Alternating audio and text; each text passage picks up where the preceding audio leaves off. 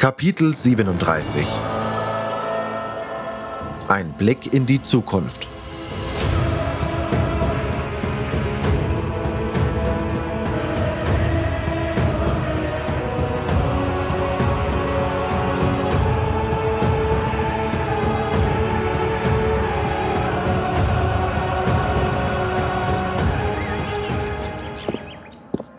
Nicht so viel quatschen.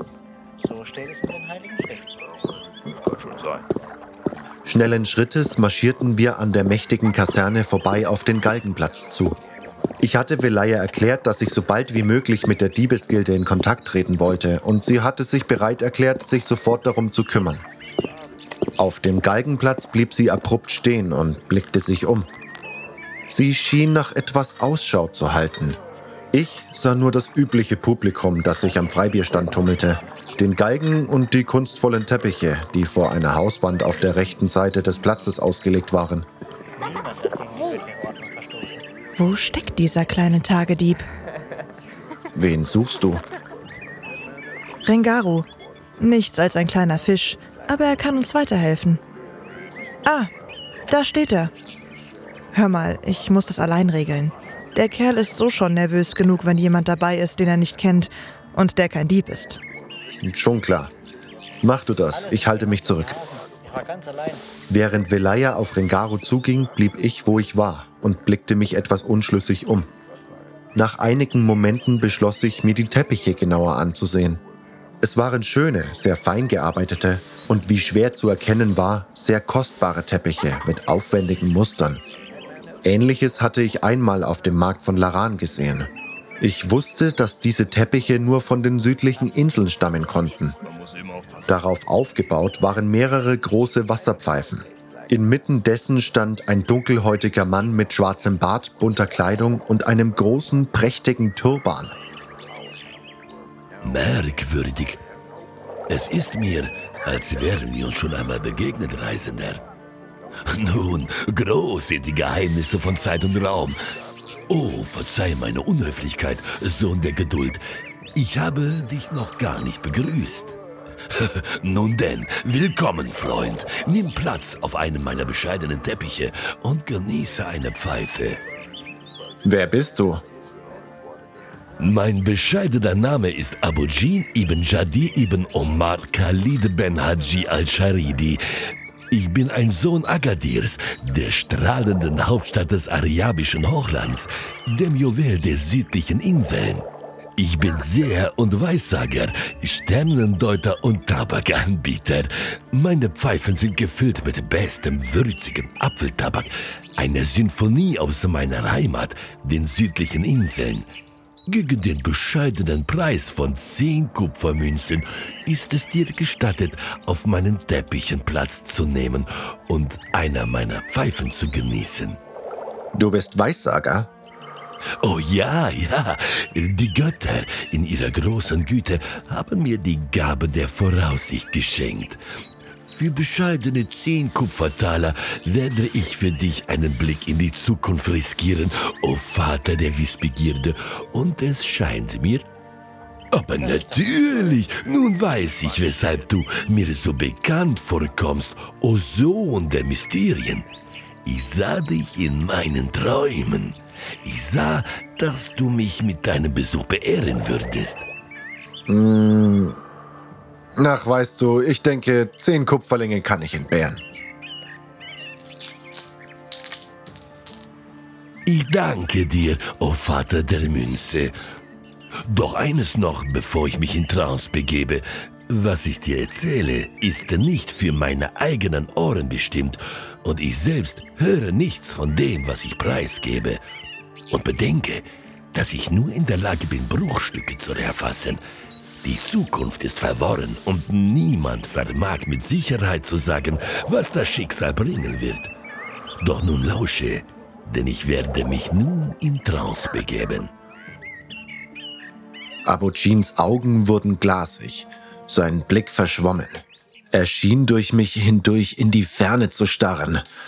Als er zu sprechen begann, klang seine Stimme rauchig und wie aus der Ferne. Was ist das? Eine Stadt? Alte Ruinen. Magier, du kennst sie doch. Du hast sie betrogen. Und da sind die, die keine Heimat mehr haben.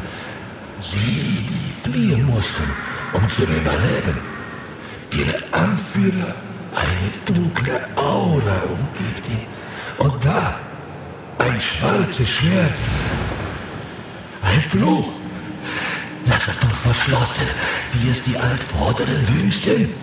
Quahodron in Jalkandar. Er wird gerufen. Quahodron in Nacht Schmerz. Es bringt Leid wie einst. Hüte dich vor seinem Gift. Sonst verlierst du, was dir teuer. Eine harte Probe an euch, sie zu bestehen. Ich sehe, Orks, die eine Burg bewachen. Ein alter Pass, das Tal der Minen, eine Burg. Männer in strahlenden Rüstungen, ein Magier. Dein Freund ist bei ihnen. Er wartet auf dich. Was ist das? Feuer, ein Angriff, ein mächtiges Wesen. Die Flammen, viele werden sterben. Die dunklen Schergen, sie werden kommen. Sie suchen nach dir. Du kommst zu spät. Ein Wächter wird fallen. Eine Jagd. Ein schrecklicher Mord. Ein Söldner. Er wird dich brauchen. Ein großes Fest. Was zerbrochen kann zusammengefügt werden. Doch erst müssen sich die drei vereinigen, ehe du erhältst, was dir zusteht. Männer ausgezogen, Ruhm zu ernten. Du wirst erzwingen, was niemandem sonst bestimmt. Die Elemente, durch Glut und Eis, durch Schnee und Flammen, Felsen, ein Sumpf, Echsen. Sie erwarten dich. Doch nicht alles, wie es scheint. Der Ort des Wissens, ein anderes Land, ein dunkler Ort, weit entfernt. Mutige Gefährten, du wirst deine Wahl treffen. Das war alles. Mehr kann ich nicht sehen, Fremder. Kannst du mir nicht noch eine Weissagung geben? Oh, verzeih, doch im Augenblick ist es mir nicht möglich, einen weiteren Blick in deine Zukunft zu werfen.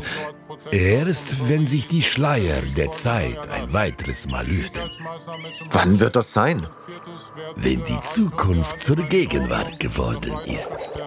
Doch dann kehre zurück. Ich spüre, dass du anders bist als jene, deren Schicksal ich für gewöhnlich vorhersage. Du bist größer, du bist mehr. Abujin wandte den Kopf und blickte an mir vorbei. Ein Lächeln trat auf sein Gesicht. Auch ich wandte mich um. Velaya war zu uns getreten. Sei mir gegrüßt, o liebreizende Jungfrau. Mein bescheidener Name lautet Abujin ibn Jadir ibn Omar Khalid ben Haji al-Sharidi. Ich bin ein Sohn des prächtigen Agadirs, der Stadt der goldenen Kuppel. Ich bin ein Seher und Weissager, Sternendeuter und Tabakanbieter. Welch Ehre, dass du, o Tochter der zarten, holden Schönheit, meine bescheidenen Teppiche mit deinem zauberhaften Glanz beehrst. Ähm, die Ehre ist ganz meinerseits. Was kann ich für dich tun, o katzengleiche Geschmeidigkeit? Wünschst du, an meinen bescheidenen Pfeifen Platz zu nehmen, oder gestattest du mir, einen Blick in deine Zukunft zu werfen, o farbige Blumen der dunklen Wälder Korinis? Ach, es, es lohnt sich. Ich? Äh, na gut. Warum nicht? So muss ich dich um zehn bescheidene Kupferlinge bitten, o liebliche Perle Myrtanas.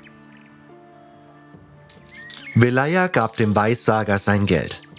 Wie zuvor mich wies er sie darauf hin, dass Ich nur Bruchstücke der Zukunft erkennen kann und was immer ich sehe, nicht für mich selbst bestimmt ist.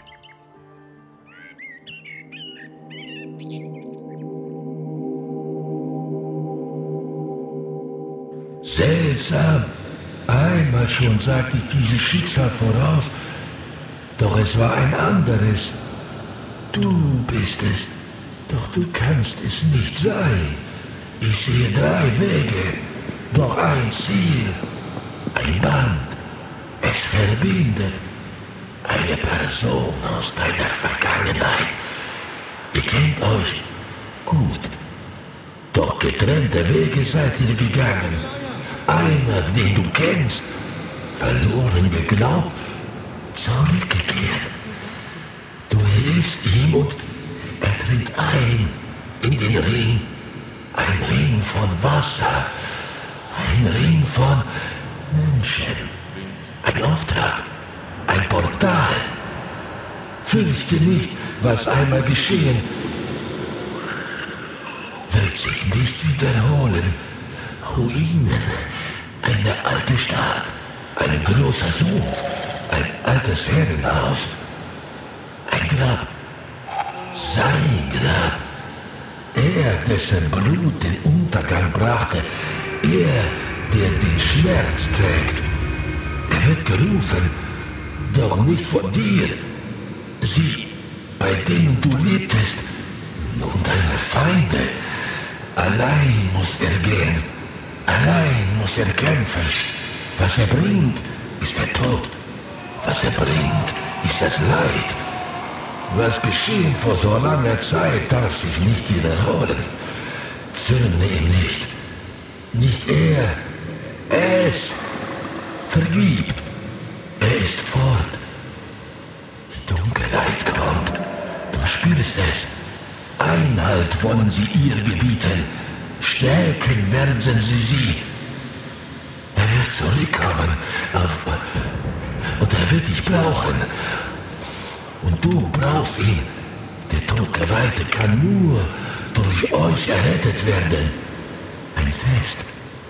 Du tust es nicht gern, doch dir bleibt keine Wahl. Eine andere Welt. Nicht die eine. Eine dunkle Gestalt. Ein Angriff. Dunkelheit zieht über das Land. Sein Sieg allein bringt keine Rettung. Doch er kehrt zurück als Träger des oberen Wissens. Eine Reise beginnt.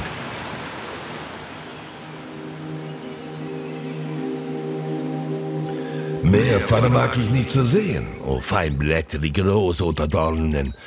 Doch wenn die Zukunft zur Gegenwart geworden, kehre zu mir zurück, o Abendstern an schwarzem Himmel. Ich spüre, dass das Schicksal auch für dich noch mehr bereithält. Erst jetzt war mir aufgefallen, dass der Galgenplatz und Freibierstand recht belebt waren und Abugins Worte eigentlich recht viel Aufmerksamkeit auf sich ziehen sollten. Doch fiel mir auf, dass die Leute mehr damit beschäftigt waren, sich ein Bier nach dem anderen zu genehmigen. Geht ja schließlich aufs Haus. Auch der Herold war so vertieft in seinen Verkündungen. Von daher machte ich mir deswegen keine weiteren Sorgen, gleich von Milizsoldaten aufgegriffen und zusammen mit Abugin wegen Ketzerei oder was weiß denn ich, als was man das gerade hätte bezeichnen sollen, in den Kerker geworfen zu werden.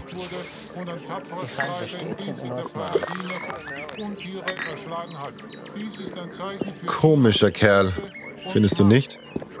Oh, er scheint sehr kreativ, wenn es um blumige Komplimente geht.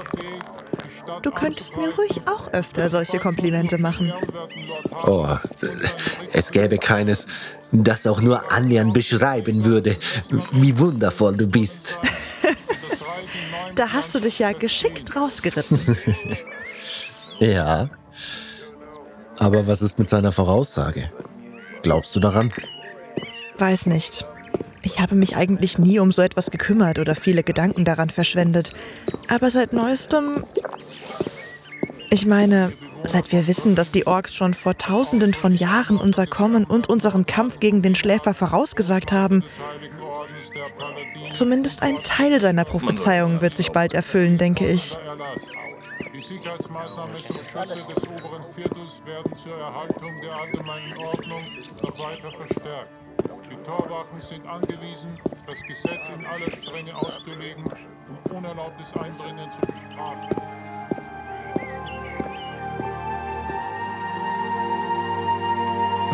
Das war Kapitel 37. Ein Blick in die Zukunft.